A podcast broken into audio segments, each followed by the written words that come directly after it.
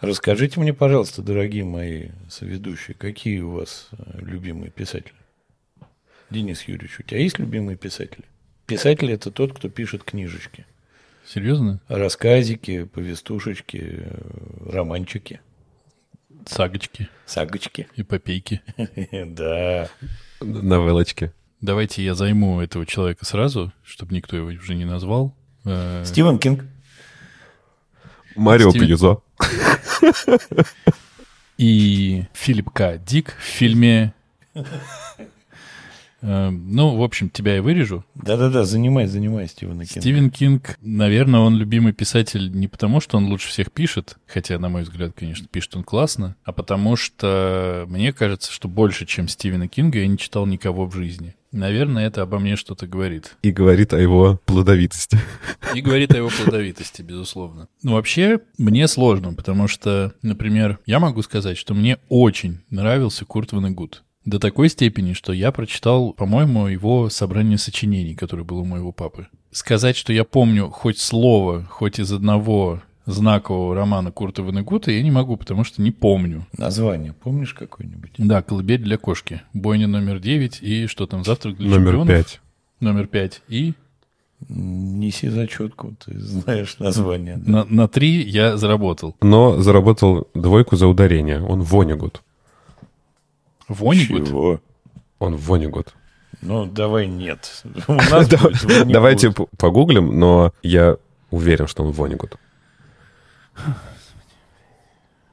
Боюсь представить, что ты мне скажешь на Шекли. Шекли? Да, он Вонигут. Википедия нам даже говорит. Я настолько давно его читал, что даже забыл, куда ставится у, его, у него ударение. Поэтому он будет Курт Ванегут. Очень люблю я такого писателя, которого зовут Джордж Мартин. Но вот я хочу сказать, что никому, кроме, наверное, Стивена Кинга, нету постоянных чувств у меня. Может быть, потому что он продолжает писать, я продолжаю читать, может быть, еще что-то. Но, наверное, я так мало вообще в жизни разных писателей как бы прочитал, что, наверное, и выбор не очень велик. Потому что, ну вот, можно сказать, что Нодар Думбадзе, например, нелюбимый писатель, когда ты читаешь «Я, бабушка, Илико и Илларион». Нельзя. Можно сказать, что Лоис Макмастер Буджолд, который ты читал шесть книг, что ли, в серии, не, не- нелюбимый писатель? Нельзя. Можно сказать, что этот, забыл его фамилию, естественно, автор Дюны, Герберт. Герберт Фрэнк. Фрэнк, что он нелюбимый писатель? Да нельзя. Или, или Герберт. Короче говоря, это такое, такое странное. И все же самым, наверное, любимым я назову Стивена Кинга. Но я буду еще влезать и говорить, да-да-да, блин, про него забыл сказать, когда вы сейчас будете рассказывать, наверное. Я тут соглашусь, Дэн, с, с твоим пассажем, когда ты говорил про любимых писателей. Э, наверное, легче, конечно, выделить любимые книги. Вот прям так сказать, что писателя и Стивен Кинга я люблю, но не могу назвать его прям любимым. Я хотел бы выделить нескольких. Одного мы будем обсуждать сегодня, поэтому я сразу вас предостерегаю собрать все свои саркастические шуточки из будущего и не употреблять их сегодня. Джон Ирвинг один из самых моих любимых писателей. Причем э, у него сколько книг там, не знаю, всего 15, из них я прочитал где-то штук 5, но я прям стараюсь не читать больше одной в год, потому что понимаю, что количество его книг ограничено, и для меня это будет, наверное, большая грусть, когда они закончатся. Второго, кого я бы хотел выделить, это, наверное, Салман Ружди.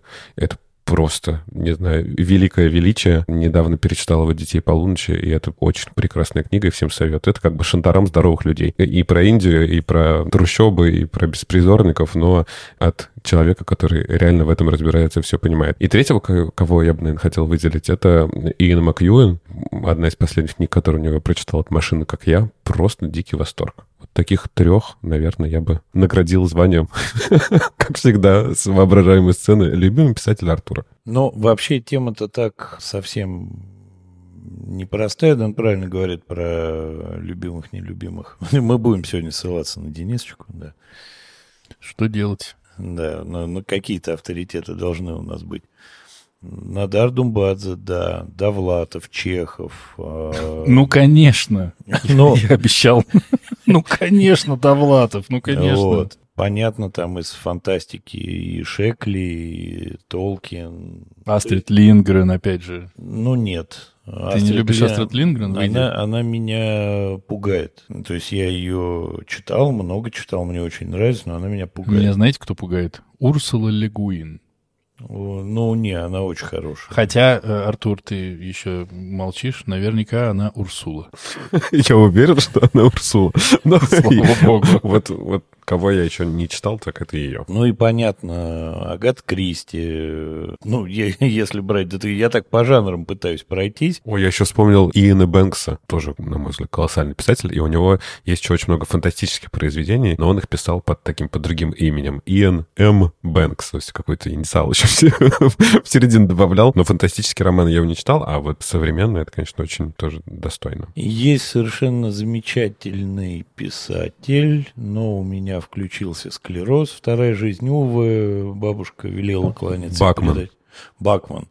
Вот это прямо, наверное, такой выдающийся товарищ из, там, из последнего времени. Набоков. Если у нас будет рубрика Набоков, да, поддерживаю, тоже забыл про него. Если у нас будет рубрика «Нелюбимые писатели», Фредерик Бакман пойдет первый у меня туда. Ну, тут понятно. Все, что касается, все, что касается чувств, все, что касается там каких-то эмоций общечеловеческих, это не твое. Да, это мы выяснили. Это была цель подкаста да, да. И как сформировать раз это, психологический и как портрет. раз э, Макью, Макьюин, да? Как раз он не про эмоции совсем, не про человечность. Я просто читал, к сожалению, точнее, к счастью, поэтому наруш... сломал твою шутку. Вообще так, когда сидишь, там вспоминаешь Хемингуэй, ну как без Хемингуэя? Ну, ну конечно, а Ремарк. Ремарк. Старый товарищ Хемингуэя. Стейнбек. Там, когда начинаешь идти, Артуру как-то проще, судя по всему, живется. У него есть э, оскароносный список, все. Но он в этом списке... Ну вот ну вот классно было, Отработал, было да. бы классно понять критерии, как можно в этот список э, писателя поместить. Попасть? Да, и попасть, да. Ну потому что, правда, вот ты действительно, ну, ну блин, ремарк. Ну почему никто сразу не сказал? Конечно, ремарк. Ну как бы... А Нил Гейман с этими, с богами, ну это же тоже чудесные совершенно и позадумки. Катнер со своими рассказами. Айзек Азимов со своими, сука, правилами робототехники. Ну, типа, можно вот это вот все перечислять, перечислять, но, как э, потом нужно же в конце сказать, но лучшими тремя стали. И вот почему? Вот как они это заслуживают? Слушай, как будто нет, конечно, никаких признаков, я не знаю, характеристик, которые должны обладать, просто как ты чувствуешь. Многие из которых вы называли, я тоже где-то соглашусь, но э, многие вообще мимо, э, но при этом там Геймана ты, ты упомянул, ну, я люблю его, да, американских богов, а все остальные как-то что-то прошли мимо. Ну, то есть, наверное, все же для меня любимый писатель это тот, который ты любишь не за какую-то одну конкретную книгу, а все же за весь корпус работ. Да, там какие-то могут нравиться меньше, нравятся больше, но когда, в общем, ты все, все творчество как-то тебя это заставляет содрогаться. Ну, настолько ровных писателей, мне кажется, практически нету. Нет, конечно, да. Ну, что-то тебе по-любому будет не нравиться, да. Ну, да, тебе нравится, или ты начинаешь с ним заочно дружить, когда он, как белый э, мужчина, как-то Макс говорил, белый мертвый мужчина, да, начинаешь дружить с белым мертвым мужчиной. Ну, например, я помню, что когда я читал Довлатова много и подряд, ты как бы погружаешься в мир, ты уже предполагаешь, какой это будет язык, ты можешь предположить, как в каких-то ситуациях будут вести себя герои, ты как бы с этим сживаешься, ты начинаешь уже как будто бы с ним общаться. Еще же есть вот эта тема, у меня, по крайней мере, есть, когда ты читаешь одного писателя несколько произведений подряд, у тебя как бы одно другое, ну, какие-то достоинства начинают перекрывать какие-то недостатки каких-то произведений, потому что мне в целом нравится. Ну ладно, здесь не очень у него получилось, но вообще он очень крутой. Ну, вообще я для себя, э, поэкспериментировав много раз, принял решение, что читать собрание сочинений или читать подряд много кого-то – это тупик. Сто процентов. Начинает э, наслаиваться одно на другое, и вот то, что ты говоришь как плюс, что ты погружаешься и понимаешь, я как раз расцениваю как минус, что ты погрузился и понимаешь, что тебе дальше расскажут. И когда ты находишь повторы уже, чего, кстати, у Кинга в количестве бывает, ну, ссутся люди, что поделаешь. Вот. Это биология. А... Я до сих пор не могу отследить этот паттерн, ну ладно. Ну вот, когда ты узнаешь там что-то, что уже использовалось, ну, становится скучновато При всем при том, если ты произведение по посмотришь, почитаешь отдельно, ты от него кайфанешь э, отдельно и с удовольствием. Ну, может быть, ты прав. Да, скорее всего, ты прав. Но бывает такое, что с этим ничего не поделаешь. Ну, типа, есть три произведения, ты думаешь, класс, не могу удержаться, буду еще читать, еще читать. Ну, ты же так и письма Чехова читал, и, и вот Ну, это все тоже. Письма, письма Чехова это все-таки каждое письмо не отдельное произведение, а это прямо письма Чехова. Ты их читаешь и проходишь какую-то э, историческую последовательность э, его действий, его переписки. Это очень интересно. Ну, в общем, сложно понять, как выбрать лучшего писателя. А возможно ли понять тогда, может быть, любимые книги? Я не предлагаю сейчас их называть, но будет ли это легче или примерно так же? Примерно так же, мне кажется. У меня очень долгое время любимой книгой были э, две книги «Три товарища» и «Граф Монте-Кристо». Но понятно, что это там условно подростковый возраст. Плюс Две книги, три товарища и граф Монте-Кристо. Как-то они меня... А ка- какой-то был момент, когда у меня любимая книга была «Как закалялась сталь». Ну, я, был, ну, я был совсем маленький. тогда. Ну, ты закалял ее просто в тот момент. и понравилось, как описали. Ни, ни дня без шутки. Когда сицилиец или крестный отец мелькнет в твоих словах? Кстати, вопрос. А мне книга не так, чтобы жутко нравится. То есть, ну, Она я ее просто- прочитал и прочитал. Она просто тебе объясняла, и все, да? Она То есть. Пью- Пьюзо сказать, что это какой-то там мега-автор и там мега-крутой писатель, ну, не сказал бы. Кино великолепнейшее, волшебнейшее. а Ты не книга- пересматриваешь ли его все время? Ну, кино. Да. И там не играет Харрисон Форд. Давайте все отстучим сразу. Эти самые... Да, и не могу тебя не поправить, Марио все же Пьюза. Так, коллеги, как Идите нахер. Фаина Раневская, пионеры, идите в жопу, да.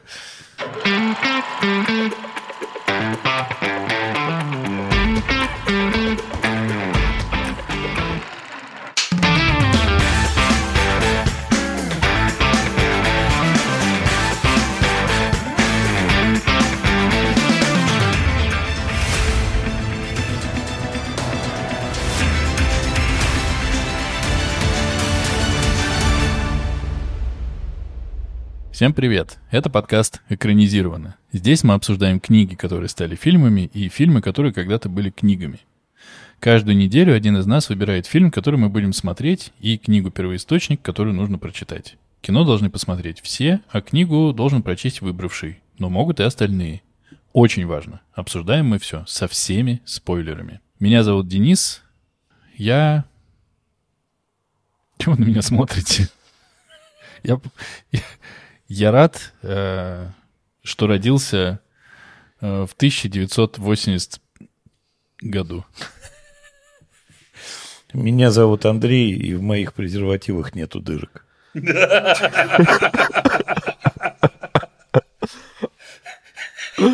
Привет всем, принцы Мэна и короли Новой Англии. Сегодня мы обсуждаем киноленту, которая была снята по мотивам романа Джона Ирвинга, который выходил в 1985 году. Роман назывался The Cider House Rules, и все чудесные люди, и наверняка мы сегодня об этом э, расскажем почему, которые переводили книгу, назвали эту книгу «Правила виноделов». А фильм, который был снят Лассе Хальстрёмом, тоже называется The Cider House Rules, и точно так же в русском прокате его перевели как «Правила виноделов». И вышел фильм, конечно, в 99 году, да?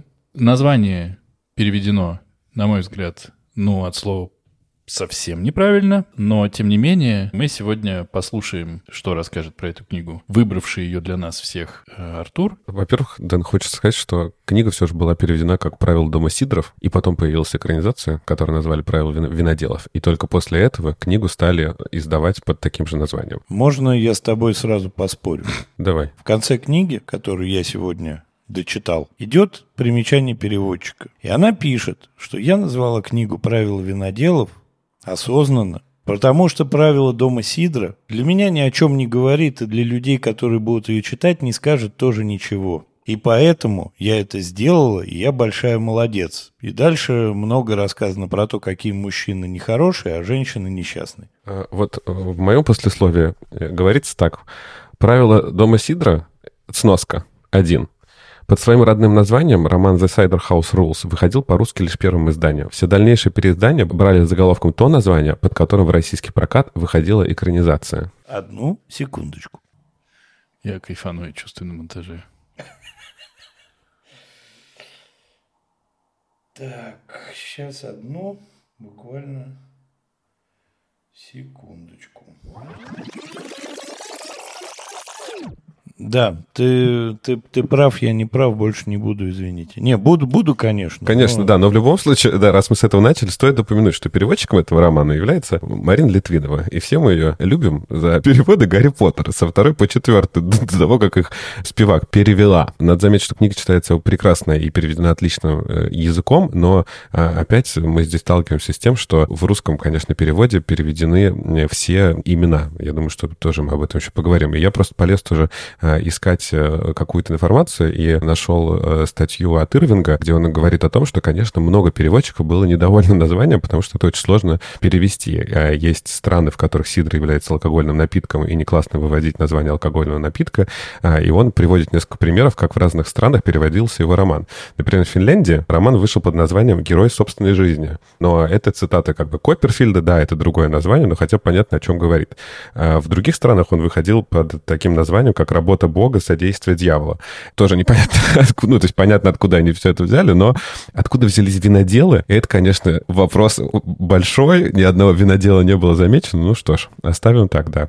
Но правильно, конечно, говорить правила дома сидра. Это напоминает мне внутренний и врожденный порог. Ну, то есть внутренний порог — это термин, который объясняется внутри, извините, а врожденный порог — это просто болезнь. Здесь есть правила, сука, дома Сидра. И, собственно, они там, они там подробно объясняются, и они хотя бы имеют отношение к книге. Да, хотя бы врожденный порог хоть какое-то имеет отношение к происходящему. То есть можно догадаться, что как у товара есть некий внутренний порог, и он может испортиться, так у людей они могут э, родиться с каким-то врожденным да, пороком, на который ты никак повлиять не можешь, потому что все, все мы люди. Причем тут виноделы, не ясно вообще. Ну, сидр — это слабоалкогольный винный напиток, так-то вообще. Ну, тогда что? Тогда они делают яблочное вино. Давайте немножко поговорим про сюжет. Я буду путаться в именах, потому что, э, как я уже сказал, имена здесь тоже говорящие, и переводчик э, сделал адаптацию на русский язык, а потом я смотрел еще э, экранизацию и читал много дополнительных материалов, поэтому все имена у меня уже в голове спутались. Но если говорить в общем, то это середина 20 века. Мы наблюдаем за маленьким городом, который называется Сент-Облак, находится где-то в штате Мэйн. В центре повествования у нас приют для мальчиков и девочек, э, и там есть э, главный врач, который зовут Уилбур Ларч, э, в русской книжной, книжной адаптации он Уилбур Кедр, и он является, соответственно, главным врачом и отвечает за весь приют. Также параллельно наш врач Уилбур занимается незаконными абортами и помогает женщинам, девушкам, которые попали в непростую ситуацию, сделать, соответственно, аборт. Конечно, у него есть определенный кодекс чести, он никогда не будет делать какие-то опасные аборты, на больших сроках и всякое такое. И есть у него бэкграунд-история, почему и все так происходит, но на самом деле это не так важно, не будем уделять этому внимания. А вместе с ним в этом приюте работают э, три медсестры, две в отделении для мальчиков и одна в отделении для девочек. Так мы знакомимся с одной сиротой, которую зовут Гомер Бур, в переводе, что в оригинале Гомер Уолш. Этот мальчик, э, который в течение своего э, взросления пять раз его э, усыновляли, но каждый раз возвращали обратно в приют. И Уилбур в один момент решает его научить своему делу, чтобы он стал тоже врачом-гинекологом, и начинает его время от времени, не то что время от времени, начинает его обучать этой профессии. В один момент в этот приют приезжает молодая пара, Кэнди и Уолли. Они встречаются, но никак свои отношения, конечно, еще не оформляли. И вот Кэнди э, тоже забеременела, они узнали об этом приюте, что вот такой доктор Кедр может помочь э, и сделать аборт. Они приезжают туда, ей делают аборт, и параллельно Уолли знакомится с Гомером и предлагает э, ему поехать на их, как это назвать, яблочный... Яблочную ферму. Да, на их яблочную ферму и научиться как раз делать, делать сидр. Гомер соглашается и уезжает вместе с ними. Это достаточно большой удар для доктора Кедра, который рассчитывал на Гомера, что он займет его место, но ему ничего не остается, как э, отпустить его. Вторая половина книги как раз строится о том, как э, Гомер, что он делает на этой яблочной ферме. Мы узнаем, что Воля очень хочет стать летчиком, и он уходит на Вторую мировую войну добровольцем. Пока он находится там, у нас начинаются отношения между Гомером и Кэнди, и у них появляется маленький ребенок, которого назвали Энджел. Не будем рассказывать дальше, или будем? Как мы, на чем мы остановимся? Как вы считаете? Как скажешь, абсолютно. Я думаю, что этого будет достаточно для разговора, нет? Ну, нам-то достаточно. Андрей, ты что думаешь? Там столько параллельных и значимых сюжетных линий, что, конечно, рассказать о них э, в пересказе книги, ну, довольно сложно. Ну, там и предыстория Кедра важна, и почему его возвращали, почему он уехал, и параллельная Мелани, и как э, все на этой ферме развивалось, и чем закончилось. Ну, там столько всего напихано, что прям действительно не знаешь, за что хвататься, почти облачный атлас. Давайте спросим у наших, сколько будет комментариев, если мы зададим вопрос. Вот сейчас и проверим. Как вы думаете, любезные наши слушатели и дорогие Стоит ли нам упражняться в уродстве и пытаться пересказать то, что мы прочитали? Потому что каждый раз, когда мы это делаем, нам физически становится плохо. Особенно если рассказывать какие-то произведения размером с э, правила виноделов, и облачный атлас и все остальное. В принципе, мы это делать можем. Вы будете слушать. И вот это вот э, тот герой, сейчас забыл, как его зовут, сейчас я посмотрю. А, ага, да. Нет, а, нет, он был не там. Сейчас, подождите, давайте я сейчас переговорю. Но мы можем это все оставлять, потому что, может быть, в этом есть свой прикол. А можем рассказывать условно завязку. А дальше в обсуждении все будет понятно. Ну вот э, интересно Но вашим... Если в обсуждении будет понятно, то мне кажется, это нормально. А если из обсуждения понятно не будет, то нужно возвращаться к формату пересказа. Сложный вопрос. Давайте, да, посмотрим, как на это реагирует. Андрюх, я правильно понимаю, что ты, что ты прочитал, да, на ты нет? Но вообще правила виноделов Уж не знаю почему, сподвигло нас всех на какие-то адовые подвиги. Денис прочитал от корки до корки раньше, чем я. Я э, до половины дочитал к вчерашнему утру понял, что не успеваю, и сел дочитывать, и дочитал к сегодняшнему утру. Но это такая штука монументальная. Если ты через первую треть проберешься через особенности гинекологических на всяких операций и прочей истории, потому что я со всеми сносками, там, что, когда первый раз применялось вот это и вот это и вот это, то есть это такой справочник по гинекологии на минималках такой, то, в принципе, все очень интересно. Вообще, на, на удивление, э, интересная книга, чего, собственно, от двух тысяч почти страниц, э, хоть в телефоне, но тем не менее, не всегда ждешь, потому что много букв не значит много там смыслов, но тут, как казалось бы, и не выкинешь ничего. Совершенно замечательно этот э, кедр, который, понимая, что он делает кучу незаконных операций, вообще находясь в этом богом забытом местечке, у него такая очень удобная позиция, туда вряд ли кто поедет его заменять, и поэтому пригляд за ним меньше, но есть некий попечительский совет, который пытается его сместить и так далее. И он всю свою жизнь пишет историю и такой отчет по вот этому святому облаку. Берешь по... выше, летопись он пишет. Да, пишет летопись, да. И он там придумывает подстраховочные для себя истории погибшему мальчику от каких-то там легочных заболеваний. Он придумывает историю, как его усыновили, как он э, учится на доктора и так далее, и так далее, чтобы Кедр, о, это самое, чтобы Бур потом мог э, взять его фамилию и представиться доктором, и прийти туда работать и заменить Кедра на этом посту. Причем такая очень сложная интрига, запутанная, и нужно еще обязательно сказать, что доктор Кедр, он наркоман, он нюхает эфир регулярно, постоянно, и от этого, собственно, в возрасте почти в сто лет э, заканчивается. Сколько бы он жил, если бы он не дышал эфиром, интересно? А может, и не дожил бы, да. Да, может быть, и меньше, да. Так расслаблялся, отдыхал.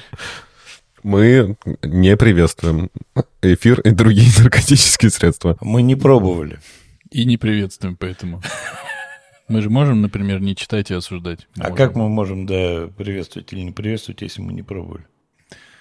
Получается, на основании опытных э, других людей. Еще очень интересно, интересен путь вообще э, доктора к теме абортов и прочего. У него была, ну, можно сказать, юношеская травма первый единственный раз в жизни занимался сексом с проституткой. А, и когда он, а, задремав после этого мероприятия, проснулся, там у кровати сидела дочка этой проститутки, с которой тоже потом была определенная история. Он ее лечил, да не долечил, она умерла. Это, в общем, навсегда оставило в нем отвращение к сексу в целом. Ну, то есть не то, что отвращение. Ну, попробовал, не зашло. В общем, не, не то. Ну, она ему еще подарила немножко. Э, болезни гонореи. Гонореи, да. по-моему. Меня в этот раз не наказывали, спасибо. Я теперь чуть-чуть посвободнее себя чувствую. И я увидел книгу, увидел 1800 страниц. Да, это еще раз, это электронный формат. Но, Артур, покажи книжку, как она выглядит. Ну, там, по-моему, 600, мне кажется, в печатном виде. Ну, я бы ее боялся читать, честно. Вот если бы я ее в печатном виде увидел, я бы испугался. 620 в печатном. 620. Но я подумал, ну, я попробую. Сел и как бы туда провалился. Потому что, на мой взгляд, читается она легко с первых строчек практически. Но то, что мне больше всего нравится, это вот ирония в том, как пишется и как описывается то, что происходит. Вот я эту иронию какое-то время прямо чувствовал. И мне было интересно читать сноски, потому что сноски написаны не как справочный материал, не в формате справочного материала, а как бы тебе рассказывают историю, говорит, да, вот это, кстати, вот оттуда-то, потому что мой дедушка делал вот эти операции дико клево. То есть они тебя на самом деле не выбивают из повествования и просто чуть-чуть дополняют. Конечно же, кажется, что она огромная, но читается она очень легко. На мой взгляд, супер крут, круто прописаны главные герои. И, конечно, и Гомер такой немножко отбитый по жизни.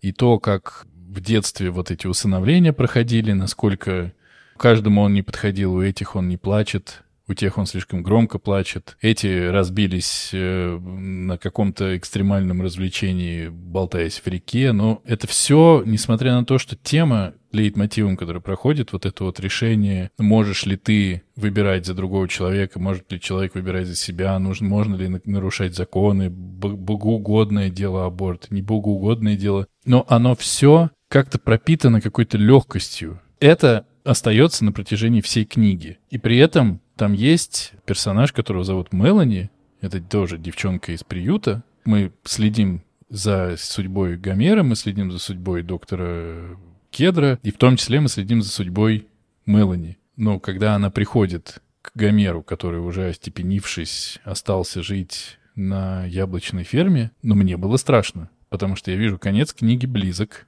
что сейчас будет, я не понимаю. Как она сможет сломать ему жизнь, я тоже не понимаю. И как это сделано, что на самом деле происходит, когда она ему объясняет, что как будто бы не настоящим стал. Ты не тот, а я в тебя так верила, и как на него действуют эти слова, но это очень круто. И еще совершенно, мне кажется, чудесно описана вся вот эта история с любовным треугольником, слэш дружбой с их ребенком, с которого они с Кэнди родили. Вот вся линия на яблочной ферме э, Уолли, Кэнди, Гомер, она какая-то ну, ну, она охренительная. И постоянное ощущение какой-то недоустроенности у них у всех, постоянное ощущение нелепости. Они 15 лет так прожили. И при этом любви и ты это читаешь, и оно тебе просто вот, вот картинками, вот какими-то огромными кусками. И это очень по-человечески. Это не выглядит каким-то надуманным, натянутым.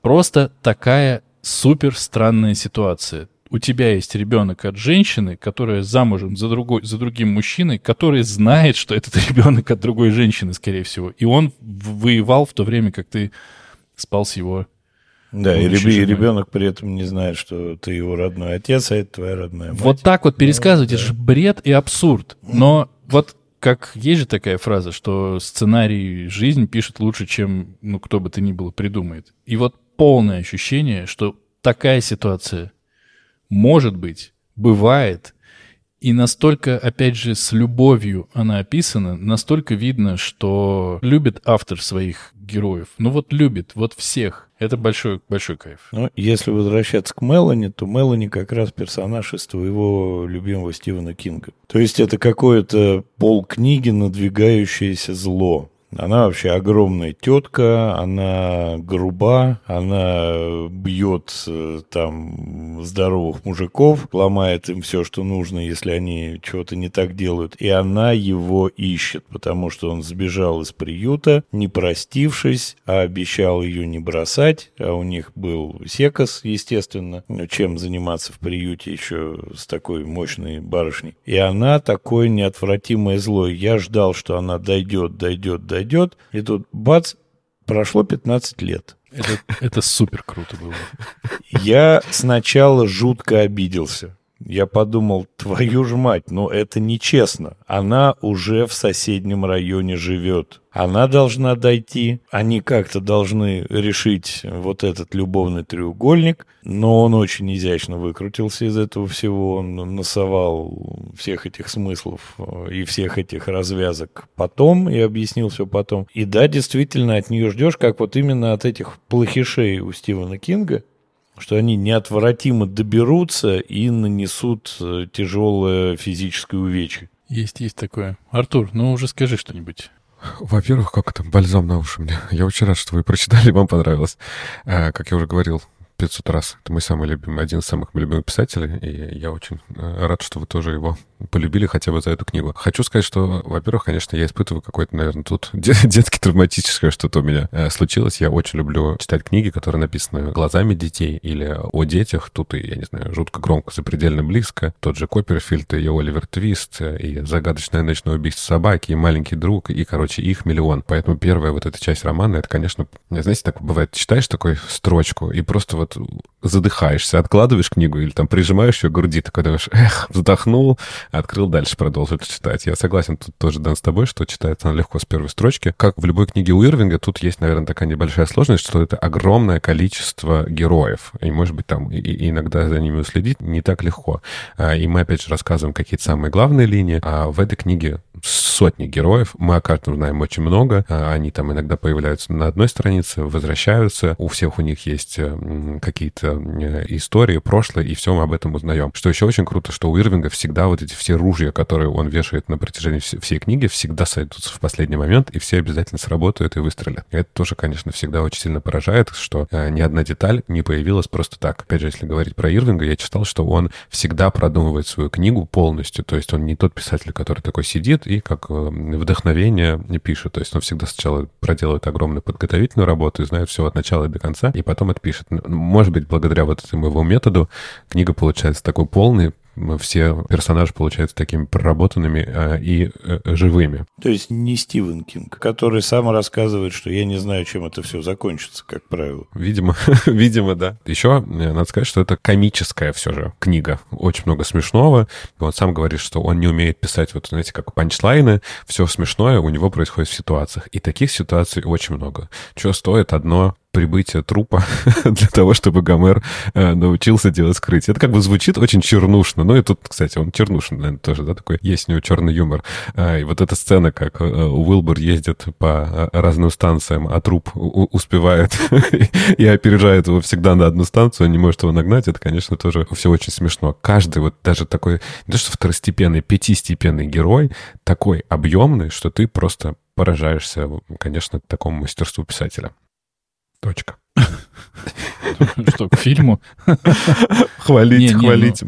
Не, ну на самом деле я про кино, когда читал, слышал очень, на мой взгляд, правильное сравнение, что в этой книге сага. Там две войны, три поколения, там по большому счету целые жизни рассказаны. Я такое, как оказывается, сильно люблю, потому что есть э, «Сто лет одиночества», в котором сто поколений, миллиард лет э, истории и все такое. Ты вот в это вкидываешься и не хочешь уже оттуда выходить никуда. И есть Ирвин Шоу, у которого тоже вот в этом «Богач-бедняк», там же их две, по-моему, книги Да. Тоже, как ты смотришь, вот этот брат вот туда, это мать вот здесь, это то, это то происходит. Не знаю, может быть, пора к саге о форсайтах э, как-то присоединиться, не знаю. Но получаешь какое-то колоссальное удовольствие. Ты смотришь на этих временных рабочих, которые приезжают. Ты узнаешь о них. Ты узнаешь потом про мистера Роза, чудовищные подробности, после которых, раз мы со всеми спойлерами, как всегда, ты узнаешь просто про приятного, достаточно мутного временного рабочего, что он спит со своей дочерью.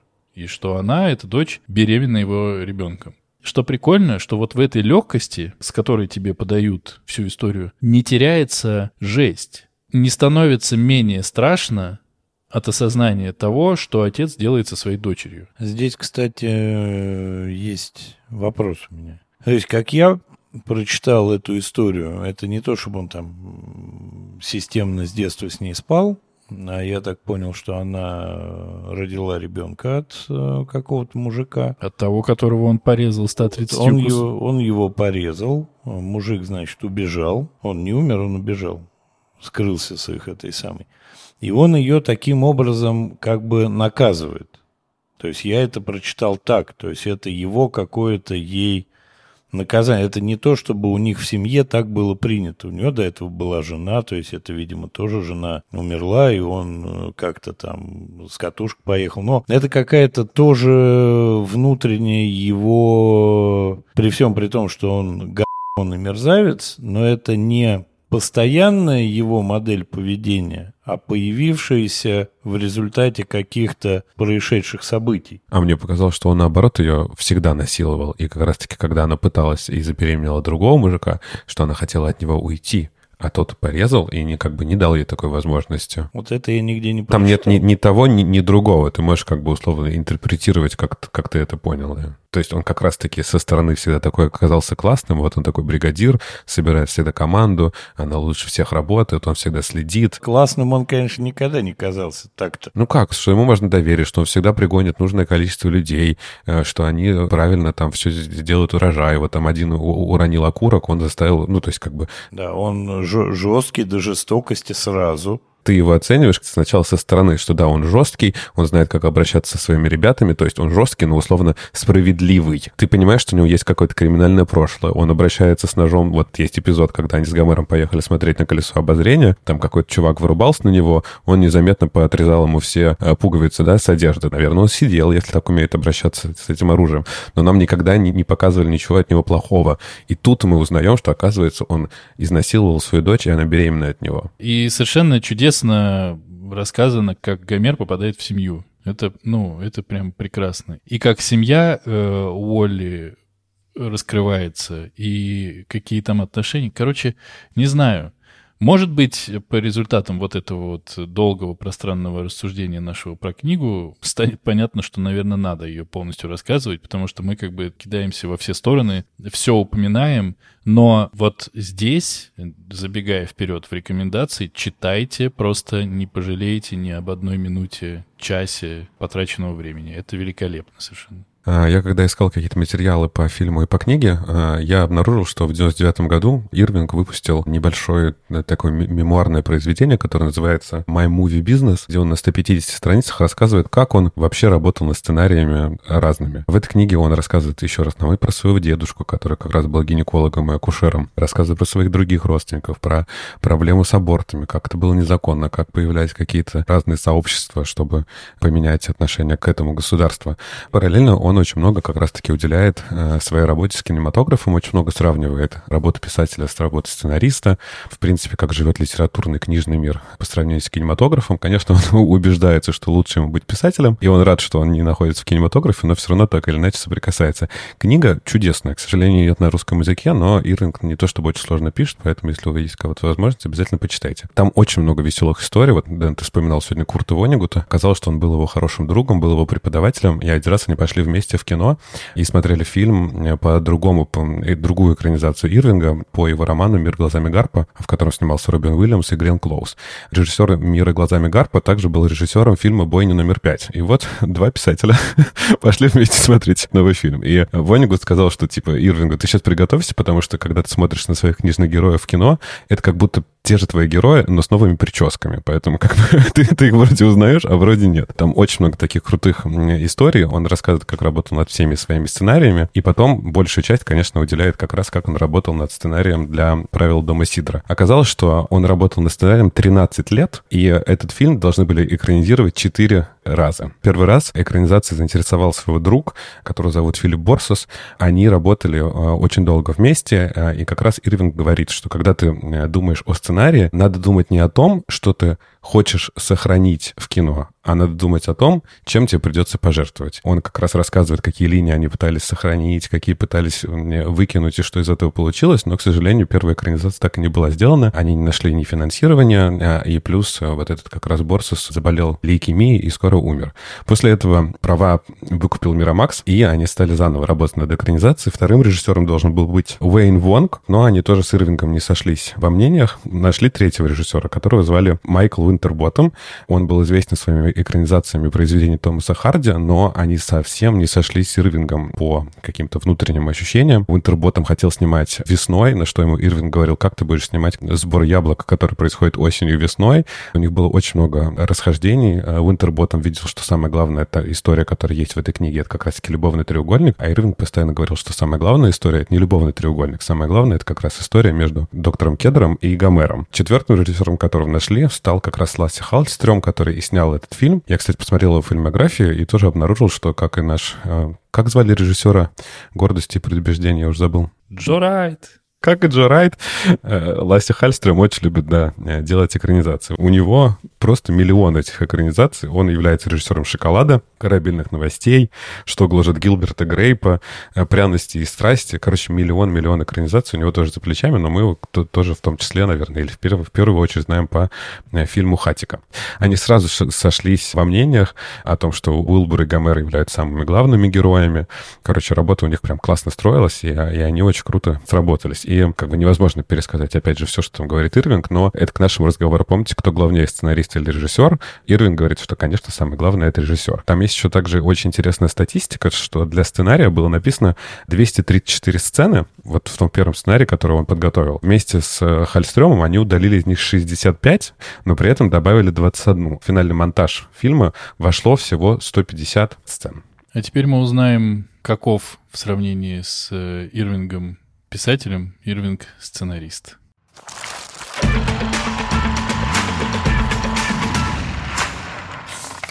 Miramax Films presents Toby Maguire, Charlize Theron, and Michael Caine in a new film by director Lasse Hallström. This ain't none of your business. You even know what your business is, Homer? I can help. That's all I'm saying. I can help. From the acclaimed novel by John Irving. A story about how far we must travel whether I shall turn out to be the hero of my own life, I do not know. To find the place where we belong. The Cider House Rules. Такого возмущения и отвращения к экранизации я не испытывал, ну, почти никогда. Я готов был даже пересмотреть «Чужие среди нас», чтобы было понятно. А вот. лучше чужих среди нас, мы выяснили, и во всем виноват во всем кино. Виноват. То есть Андрей готов был просто со дна зачерпнуть. Да. Сначала я возмущался дико и прямо меня тошнило. Потом я прочитал, что сценарий писал сам автор. И тут у меня произошел какой-то вообще коллапс. И я не понял, как человек, который мог написать такую книгу, смог написать такой сценарий. Вот когда ты еще объяснил, что главное он считает линию отношений Гомера и э, Ладжа, которая просрана полностью, мне вообще стало непонятно, зачем они это все сделали. В фильме от книги не осталось ничего. Два условно главных героя, Человек-муравей и этот самый Человек-паук, Твой дружелюбный сосед. Ладно, Человек-муравей там минутку всего. Не, ну он там есть. И все они в пещере Бэтмена. Да, все это с дворецким Бэтмена, с э, этим самым, с э, редактором э, журнала, который фотографии Человека-паука печатает. А Фьюриоса ими крутит. Вот. Я возмущен, прямо это не сказать ничего. То есть это, на мой взгляд, настолько пустой и неинтересный фильм, что два часа пять минут я его вымучивал. Я его смотрел в четыре захода. Так как-то я прям заставлял себя его досмотреть, потому что у нас подкаст совершенно убогая Кэнди с убогой мотивацией, с убогими поступками. Ну, она просто не может быть одна. Она просто не может быть одна и любит трахаться. Все, здесь все понятно. Так это получается, я очень на нее похож. Ты предупреждал бы, мы живем в одной квартире. Ты, ты не в моем вкусе, блин. Слава богу, спасибо большое. Потом э, вся приютская жизнь просрана так, что прямо невозможно вообще. Доктор Ладж, э, он э, не раскрыт ни с какой стороны. Почему он этим занимается? Что у него там за идеи? Почему он эфир этот э, жрет как не в себя? Почему вообще все это происходит? Где там запретность этих абортов тоже про это очень вскользь и очень поверхностно. Все об этом говорят, что типа нельзя, при этом все их спокойно делают, и в общем ничего страшного-то и нету. Такая чушь и такое унылейшее говно, и когда я на кинопоиске смотрю 34 положительных, 3 отрицательных и 5 нейтральных, я понимаю, что люди, а, не читали книгу вообще. То есть здесь, видимо, вред чтения.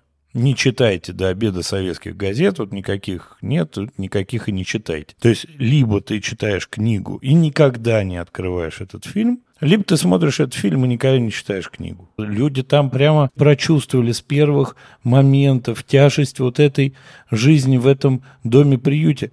Нету ее там никакой вообще. В общем, я в возмущении, в негодовании и в тошноте э, ужасной. Это даже не скука, это позор и стыд. Вот э, такие мои комментарии. Могу потом, вот вы будете обсуждать сейчас мудро все, я в какие-то сцены с удовольствием повклиниваюсь, но я в шоке. Кэнди, а ты что скажешь? Ну, как я уже и говорил, я не люблю быть одной и люблю трахаться. Очень красивые дети. Очень классно все дети сняты, они все чудесные. Этот Фази замечательный совершенно мальчик. Но он там не в фазе, а как его... Ну, там, ну, я, я слышал просто в Фазе. В субтитрах он... почему-то назвали. Мышонок, да, почему-то. Там совершенно прекрасный, как и везде, по-моему, брат э, Макалея Калкина. Не знаю, только он старший, младший, средний. э, Но он мне очень нравится. Я его полюбил в «Наследниках». Мне кажется, он прекрасный. Киран Калкин. Вот, что там еще прекрасное. Эрика Баду какая прекрасная. Эрика Баду сама по себе прекрасная, конечно. Вот. Очень красивая. Ну, как и всегда и везде Шарлиз Терон. Или, может быть, меня поправит Террон. Что в ней красивого? Ну, Вот красивая, здесь. красивая, просто очень девушка. Мы прекрасно помним по книге, как уныл и безрадостен э, городок с ублюдским названием Сент-Облако, потому что, ну что, сука, он Сент-Клауд же, да, должен быть на английском? Я об этом думал, и меня все время прям Сент-Облако. Ну, ладно. Как там грустно, брошенное это дерево перерабатывающая какая-то огромная история. Детей любят в приюте, любят, но Сука, дети не смотрят там кино. Дети не гоняют на тачках. Это, ну, как бы совсем другая история. Начать с того, что я не понимаю, для чего перенесли место действия. Точнее, я, наверное, понимаю, чтобы просто съесть огромное количество линий сразу и больше к ним не возвращаться, потому что Уолли хотел попасть на войну, он учился, а не был уже летчиком, налетчиком э, с заносчивым лицом. Они выкинули определяющую в книге и в жизни Гомера линию Мелани полностью. Они оставили совершенно непонятно к чему бегающую там Мэри Анджелу или как там Мэри, Мэри Агнес, которая книге существует, но она совершенно другой персонаж.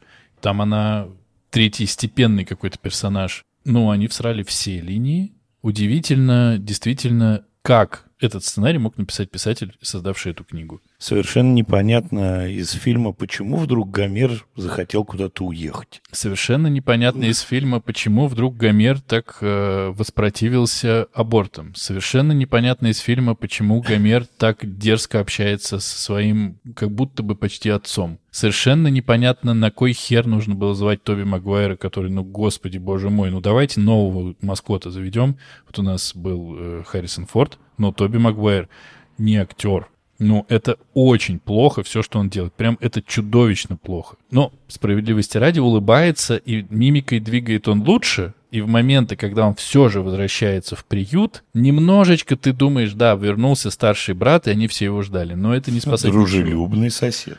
Смотрится рядом с э, Шарли Стерон, он, ну, просто на кой хер он там нужен? Как можно было Джей Кей Симмонса показать ровно, сука, одним кадром? Это целый Джей Кей Симмонс. Его показывают, он говорит, а, привет. Все. Не, они потом еще ужинают. А, два да, раза, два кадра. Кайф. Три, может быть, даже. У них Рождество еще было. Как можно было всрать всю линию Кэнди в отношении с Уолли и с Гомером, я понимаю, это было решение. Оно было неправильным. Но самый главный грех этого фильма я припасу чуть на попозже, чтобы Артур тоже мог что-то говорить. Слушайте, я во, многом с вами согласен. И когда я смотрел э, фильм, мне прям было, ну, прям скучно, э, честно. И я соглашусь, но тут также, Дэн, вот ты нам помнишь, несколько раз рассказывал, ты посмотрел там фильм документальный про Тома Форда, как он снимал, и тебе стало многое понятно, да? И вот здесь я тоже являюсь вот заложником вот этих мемуаров, которые я прочитал у Ирвинга, и как раз когда он рассказывает очень подробно, как вот эти для четырех режиссеров создавались разные версии, там были миллиард вариантов. Девятичасовой фильм, э, фильм в трех частях. Мы уберем Мелани. Нет, мы не уберем Мелани. Мы уберем вот это, мы уберем вот то. То есть как бы он постоянно говорит, что для экранизации нужно чем-то всегда жертвовать, и не надо сравнивать с оригиналом, а надо стараться смотреть на это как отдельное произведение. Очень сложно смотреть на отдельное произведение, когда мы с вами такую задачу себе да, поставили, и тем более все прочитали книгу перед этим. Очень много в этих мемуарах он объясняет, что как раз-таки, да, они убрали Мелани, но вот этой вот э, Мэри Агнес, они постарались там какие-то передать, да, ее черты, но на самом деле Ирвин говорит, что Мэри Агнес — это не Мелани, а Мэри Агнес — это вот та медсестра, которая появляется в самом конце книги, которую они привозят как раз-таки из, из вот этих вот, э, из яблочных садов. Помните, там была Каролина. сестра, которую они отправили, в, да, Каролину в помощь, как раз в помощь, в помощь э, Кедру. А, вот это больше она. Потом он, например, объясняет, что э, в фильме появился Бастер, как раз тот самый сирота, которую играет Калкин. Бастер представляет нам молодого Гомера, то есть он очень много делает то, что делал как бы Гомер в детстве, но мы этого не видим. Плюс, кстати, еще что интересно говорить, что Ирвинг не хотел показывать вот эти неудачные удачное усыновление Гомера, но а, то ли продюсер, то ли кто-то а, сказал, что нет, мы их сделаем, покажем во время титров. И вот одна из снятых сцен — это как раз еще одно усыновление Гомера, тоже неудачное, но на, на эти сцены не хватило времени. Вот, то есть, как бы, когда я все это прочитал мемуары, я чуть-чуть как бы, ну, такой, окей, понятно, хорошо, вот это, вот это для этого, вот это для этого. Но, в общем, конечно, все это смотреть уныло. Я получил, ну, наверное, странно сказать, что получил удовольствие смотреть за сиротами, но, наверное, все равно первая вот эта часть э, с этими Обожаю прекрасными... Да, да, с прекрасными детьми. Смотреть на них. Да, она мне очень понравилась. Вот там есть такой один момент, когда какой-то из э, маленьких мальчиков смотрит э, из окна, э, как приезжают какие-то потенциальные родители, но они его не забирают, и он потом идет с чемоданчиком, маленьким чемоданом, Гомерова уводит от, от окна. Ну, просто же можно обрыдаться, ну, как бы в, в эту секунду. Вот. Это, правда, очень сильная сцена, и, опять же, Ирвин говорит об этом, что одна из самых важных сцен — это вот этот аборт 12-летней девочки, которую они находят без сил там, да, где-то валяется в саду, ее как раз находит Бастер, приводят ее, и они смотрят, что ей уже делали какой-то незаконный аборт, спицы для вязания, и ничего хорошего из этого не вышло, и они не смогли э, ее спасти. Это одна из самых важных сцен, по мнению писателя, во всем фильме. И как раз-таки здесь должен произойти был слом Гомера, что он был категорически против абортов, но после этой сцены у него что-то должно поменяться, и он должен что-то переосмыслить. Если бы все, что он объясняет, сработало, вероятно, получился бы неплохой фильм. Не экранизация, но неплохой фильм. Не сработало ничего. С девочкой с этой, ну, во-первых, я не прочитал никак, что ей 12 лет, потому что она вполне себе э, выглядит довольно взрослой. Ну, 15-16, да, но никак не... не не 12 точно. Ей причем даже в жизни 12. Никак не показано, что это его сломало. Никак не показано, что этот мальчик Калкин, это его прообраз, его, типа, дополняющая история. Оно не выстрелило ничего. И самое большое, вот то, что ты сказал, что основная линия — это отношения между Гомером и Уилбором, у них нет отношений. И все его слова про то, что вот я тебя создал, я тебя люблю и так далее, они все не заслужены, они ничем не подкреплены. Как любит говорить Денис, там убийство надо заслужить, да, или там и любовь надо заслужить. Но ты ее должен там в фильме пройти определенный путь и получить вот это. Тут нет пути. Слушай, ну как будто бы там есть какое-то не, небольшое объяснение. Когда приезжает Кэнди Уолли, и он, да, заполняет анкету, заходит э, сестра там какая-то, Энджела или Эдна, и, и говорит, что там ты принимал роды, вот там приди к, этой матери, она что-то тебя зовет. Ну, то есть а, они показывают, что он чему-то его обучил, что он уже э, начинает работать как полноценный э, акушер-гинеколог. То есть там чуть-чуть есть. И, и, я, в общем, с вами согласен, я не буду спорить, фильм унылый. Ну, как, как что тут вообще мы, мы, мы говорим, это правда. Вот, но, но все равно он не настолько плох. Наверное, его не надо как бы сравнивать. Вот это наша постоянная как бы ошибка. В фильме как будто все же есть какие-то хорошие моменты. Они, когда как раз, опять же, смотрели, что удалить, они решили удалить Уолли, да, чтобы его было меньше, и при этом они э, также говорят, что получается, что всю вину они переложили на Кэнди, да, героиню Шарли Стерон, что она такая, получается, вся вот такая, она не может быть одна, поэтому условно совратила нашего прекрасного Гомера. А что касается Тоби Магуайра, я, в принципе, его не очень люблю, но мне показалось, что он очень подходит под эту роль. Вот он такой немножко, как опять наш человек-амфибия, с широко открытыми глазами, очень ловкий, смотрит на весь мир. Ну, меня, по крайней мере, это очень сильно умиляло, когда он говорит, я никогда не видел лобстера, я никогда не видел океан. Потом, а потом вот у них есть сцена на пляже, и он почему-то как безумный хватает Шарлистерон. Я думаю, ты что, с ума сошел? Как бы где-то. А потом я вспоминаю, что все, что он знает, это Кинг-Конг. Это все, что он знает про отношения, про любовь, это то, что он посмотрел в фильме Кинг-Конг. И как обезьяна вот эта огромная хватает вот эту украденную девушку, так и он хватает Шарлистерон. Это вот единственная понятная ему какая-то картинка отношений, которые у него э, есть в памяти. И плюс еще, опять же, из комментариев и режиссера, и писателя говорится о том, что они хотели сделать максимально непохожими Уолли и Гомера, чтобы это были просто диаметрально разные герои. И что Шарлиз Терон по сравнению с Гомером казалась максимально такой, типа, самостоятельной, э, сексуальной девушкой, и чтобы мы не могли даже себе представить их вместе как пару. Но, как я уже сказал, у Гомера нет никакого опыта. Ну и, честно говоря, кто бы не повелся на Шарли Стерон? Ну вот как бы, если у тебя вот есть такая рядом девушка. Я бы не повелся, она Ой, категорически не нравится. И сексуальности Ой, там никакой вообще близко нет. Так. Мы в очередной нет, раз все не копай. соведущего.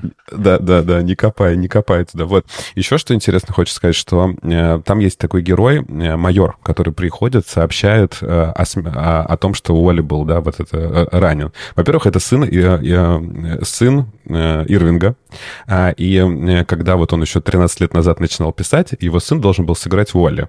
Э, но так как э, очень долго писался, писался сценарий, согласовывался режиссер, то сын вырос, и он стал играть майора. И Ирвин говорит о том, что вот этот майор должен был олицетворять Уолли, если бы его не ранили, не подбили, он не стал бы инвалидом. Это вот тот, как бы, условно, тот образ, в который влюблена Кэнди. Э, кстати, а Ирвинг тоже играет в фильме. Вы видели? Знаете? Да, он играет этого... Да, станционного смотрителя, который там на первой секунде и на последней появляется где-то да. издалека. Да, это сам писатель. Без лица и с сратой линией, ну, как обычно, как и все линии в фильме. Возвращаясь к тому, что в свое время Дэн говорил про Тома Форда, он э, сказал э, наравне с тем, что просмотр доп. материалов заставляет полюбить и там принять много в фильме. При этом он же, по-моему, сказал, что в общем так быть не должно, и фильм должен смотреться без дополнительных материалов. Ну, конечно. И вот если э, фильм требует для того, чтобы... Фильм, причем не «Сталкер» Тарковского, да, а простой, проходной фильм требует чтения адового количества дополнительных материалов, чтобы оправдать какие-то действия, значит, этот фильм плохой. Артур, ты все время выступаешь э, за то, чтобы мы не сравнивали, но все время оговариваешься, что у нас есть подкаст, поэтому мы здесь как будто бы собрались, чтобы сравнивать. У меня вот реально ощущения схожие были, когда я смотрел «Темную башню». Я уже не один раз рассказывал. Когда я смотрел экранизацию цикла Кинга «Темная башня» с э, Идрисом Эльбой и вот всей честной компанией, примерно так же так плохо, что как бы чужие среди нас говорят, ребят, есть хуже. Кстати, фан факт, по-моему, у чужих среди нас и у, у этого фильма одинаковый рейтинг на том же кинопоиске. Ну, точно больше семи. У обоих этих чудесных произведений. Сейчас, с вашего позволения, недолго я подгорю с предмета, который был показан в фильме. Как э, я уже много раз говорил, что я согласен делать не нужно. Но у меня просто оторвало жопу, когда я следил за сценой взаимоотношений so-called э, мистера Роуза со своей дочкой Роуз Роуз. Когда мы э, вместе с главными героями узнаем, что он ее изнасиловал, что у нее его ребенок. Э, как это было в книге? Когда мы это там узнали, на следующий день он был мертв. И в этот день был сделан аборт. Вот, может быть, я, конечно, не, не прав, может быть, еще что-то.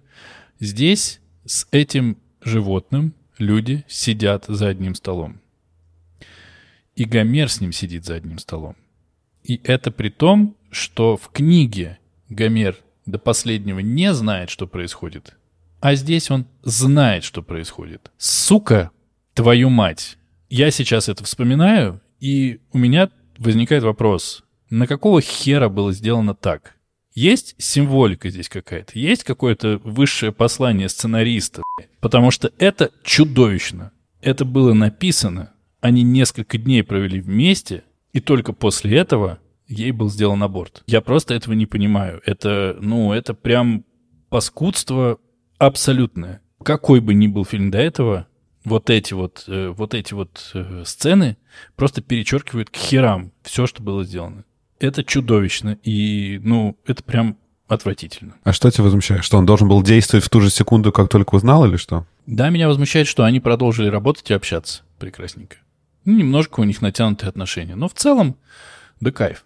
Меня возмущает, что герою э, мистера Роуза дали возможность оправдываться. Меня возмущает, что он говорил «не суйся к моей дочери, это наши дела, и вообще не нарушай правила, слышишь ты». И меня это возмущает, потому что есть автор книги, который пишет этот сценарий. Может быть, в мемуарах как-то это объяснено, может быть, этому уделено какое-то внимание, но, по-моему, это паскудство. Слушай, это подскудство, э, и, и, может быть, правда, сцена, сцена, э, как сказать, слабая, но тут я что сейчас думаю, я, у меня это не зацепило, я просто сейчас рассуждаю параллельно, пока ты говорил.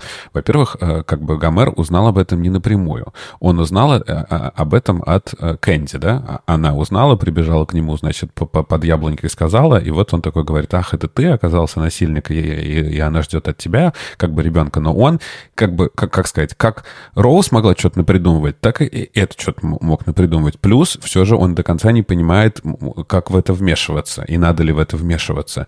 Ну... Полицию надо вызывать, как в это вмешиваться, а victim blaming я не очень приемлю в этой ситуации. Извини, пожалуйста, извините все, кто это будет слушать, не знаю, но весь этот блок ублюдочный, ну, весь ублюдочный блок начиная с того, как Кэнди нач... рассказывает Гомеру, при всех. Она говорит, это что-то с этим надо делать, это какой-то кошмар, я побежала. И она оставляет его с людьми, верными мистеру Роузу. Ну так. Как во время аборта мистер Роуз помогает, и бедненький потеет, а потом под, под дождем скачет и расстраивается, да сука. Вы серьезно? Простите. Но я, я, я тут не вижу возможности для обсуждения, потому что все, что можно попытаться сказать, выставляет тебя в свете поддерживающего э, насилия и прочей истории. Но ты сделал декларацию, ты сделал заявление, все, я, я принял. Ну, просто мне кажется, что с той тонкостью, с какой к этому подходили, и с тем, э, с тем, как это подавалось в книге, так всрать я не знаю. Я не понимаю, зачем, главное. Ну и, конечно, что бы вы ни сказали, не будете вы выглядеть как защитники насилия. Простите, если я был слишком эмоционален. Нет, нет, э, мы, мы не защищаем насилие, я пытаюсь как бы э, понять, почему так было сделано. Все же мы э, упомянули, раз такой умный, классный писатель, неужели он мог совершить такую ошибку? Я думаю, что надо еще не забывать, что это 40-е годы. О том, что как бы еще существует сегрегация, да, и, и права темнокожего населения, очевидно, не равны с белым населением еще.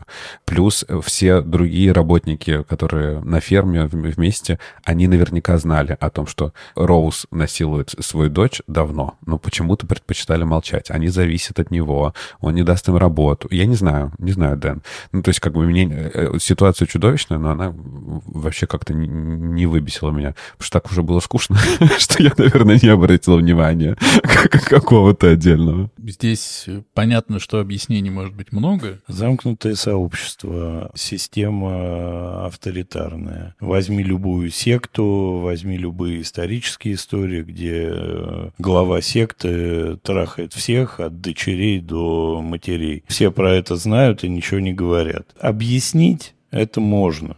Зачем сделано, непонятно, потому что ничего не объясняется. То есть, если бы было хоть как-то объяснено, тогда про это можно было бы говорить. А вызывают они полицию? Полиция приезжает, он говорит, нет, не я не знаю, принесла мне в подоле, я вообще не знал, что она беременна. Ну, то есть, как бы, ну, они бы ушли, там, я не знаю. Я не знаю, что, что могло произойти. Да и дочь подтвердила бы... бы, что это не он. Абсолютно. У Дэна-то вопрос был, как Гомер мог садиться за один стол с этим э, человеком. Вот мы представляем, пишем, пишем сценарий. Вот у нас есть линия Гомера, который по мановению, на мой взгляд, не очень хорошего, по крайней мере, в этом фильме сценариста Джона Ирвинга, попадает не в дом к Уолли, а к вольнонаемным временным работникам. Это было сделано с умыслом, чтобы он был среди них. Дальше мы вот показываем, как он должен с ними садиться за стол. Ну, это задумка автора сценария.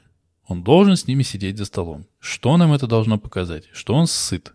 Другого варианта как бы нет. Я даже его не осуждаю. Я же не... Ну, на самом деле, на всякий случай, еще раз оговорюсь, я не пытаюсь сейчас анализировать ту ситуацию, потому что ситуация в книге чудовищная, в фильме чудовищная. Но в фильме нам зачем-то растащили это совсем по-другому, показали по-другому, и э, пожалуйста, э, жрите, не, об, не обляпайтесь. Они могли бы тебе объяснить, что это подтверждает, что Гомер врач, он отстранен от всей ситуации. Он а сделать аборт, принять роды, он да, он профессионален. А этические терзания и так-то его не терзают особо. Ну и не терзается дальше. Есть-то надо, сел, поел, как-то так. Ну, при придумать можно все, что угодно, но смысл смысл, смысл не вижу. Кино плохое. Я, да, я не, не вижу смысла оправдывать сцены в этом фильме. Даже не то, что оправдывать, обсуждать. Потому что кино плохое. Да, и почему еще такое горение жопы у меня лично? Была бы книга попроще. Была бы нормальная книжка. Так она же замечательная, но прекрасная книга. Это обидно. Согласен. Давайте за финалем. Я всех призываю любить Джона Ирвинга как писателя, так же, как люблю его я, читать обязательно «Правила виноделов».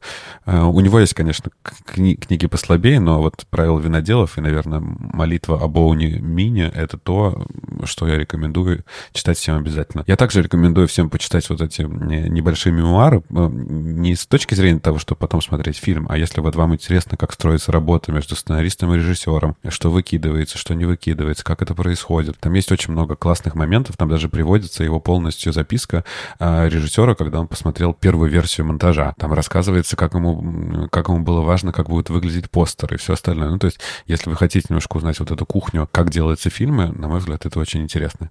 Фильм, если вы любите Ирвинга и прочитали книгу, фильм смотреть не надо, потому что он, правда, вас только расстроит. Если вы по какой-то причине не хотите читать э, книги, а, а хотите посмотреть фильм, ну, наверное, посмотрите. Но точно не совершайте наших ошибок и не смотрите фильм после а, того, как вы прочитали книгу. Если когда-то посмотрите фильм, а, наверняка у вас останется миллион вопросов, тогда переходите опять же к книге. Наверное, как-то так будет выглядеть сегодня мой совет. У меня все гораздо проще и лаконичнее. Книгу обязательно читать. Это действительно крутая литература и очень интересная история. Ну, даже не знаю, не так. Это очень хорошо, добротно собранная история, которую очень интересно читать. Это действительно круто. Фильм не смотреть ни при каких раскладах, читая до этого книгу, не читая до этого книгу. Плюнуть, растереть и забыть про правила виноделов на всю свою оставшуюся жизнь. Книгу, безусловно, читать. Тут трех мнений быть не может. Фильм, посмотрите на каст, какой прекрасный там подобрался. Посмотрите на прекрасные работы Хальстрюма. Узнайте, что сценаристом был Джон Ирвинг, и закройте. И не открывайте никогда, не смотрите да, потому что что-то мне подсказывает, что и как самостоятельный фильм это, конечно, полное говно. Ну и не совершайте моих ошибок, как водится, не подкидывайтесь так сильно, потому что так можно ведущих по подкасту распугать.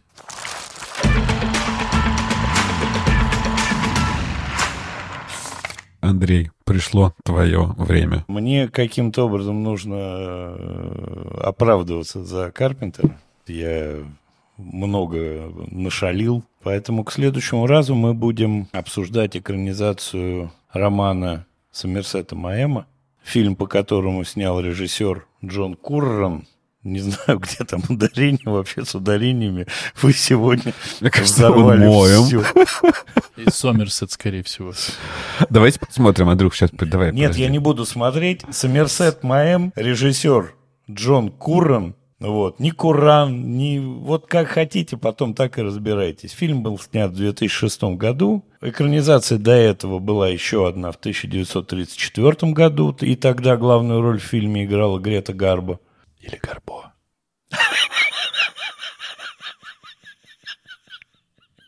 Да в жопу. Как хотите, так и называйте.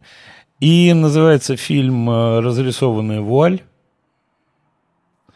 А, собственно, все. И роман, ну, роман «Узорный покров», но почему-то пишут, что это экранизация одноименного романа. Ну, в общем, роман «Узорный покров» 25 года и фильм «Разрисованная вуаль» 2006 года. В главных ролях, если вам интересно, Наоми Уотс и Эдвард Нортон, мною сильно любимый. Что это будет, я понятия не имею. Ну что ж, посмотрим, что сняли по роману Уильяма Сомерсета Моема. Идите в жопу. В жопу. Мы напоминаем всем, что нас можно слушать на любой удобной подкаст-платформе. Слушайте нас на Apple подкастах, пишите отзывы, ставьте нам 5 звездочек как минимум. Слушайте нас на Яндекс Музыке и ставьте сердечки. Также теперь мы есть э, в подкастах ВКонтакте. Плюс мы ждем вас в наших группах в Телеграме и в Инстаграме, где мы обсуждаем много всего интересного. До новых встреч. Спасибо, что слушаете вот это вот все. Пока. Пока-пока. Пока.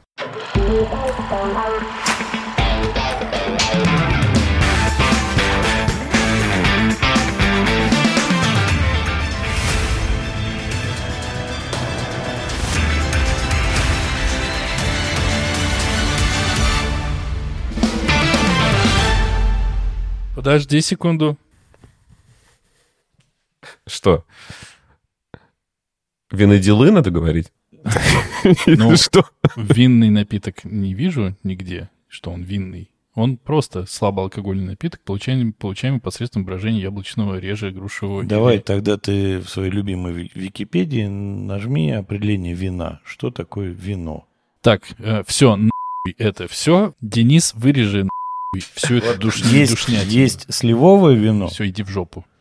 То есть вино — это не только виноградная история. В жопу. Как я спор закончил? Изящно? Может быть, ты заново переговоришь тогда, и вообще мы все это опустим. Что, просто сначала все же книга выходила так? Ну, или, короче, или вообще не... Я соберу. Не... Давайте, давайте, давайте продолжать, не надо перепереговаривать. Отлично, на самом деле, разговор получился, и Дэн из него сможет собрать какого-нибудь говна. Хорошо. Прикольно.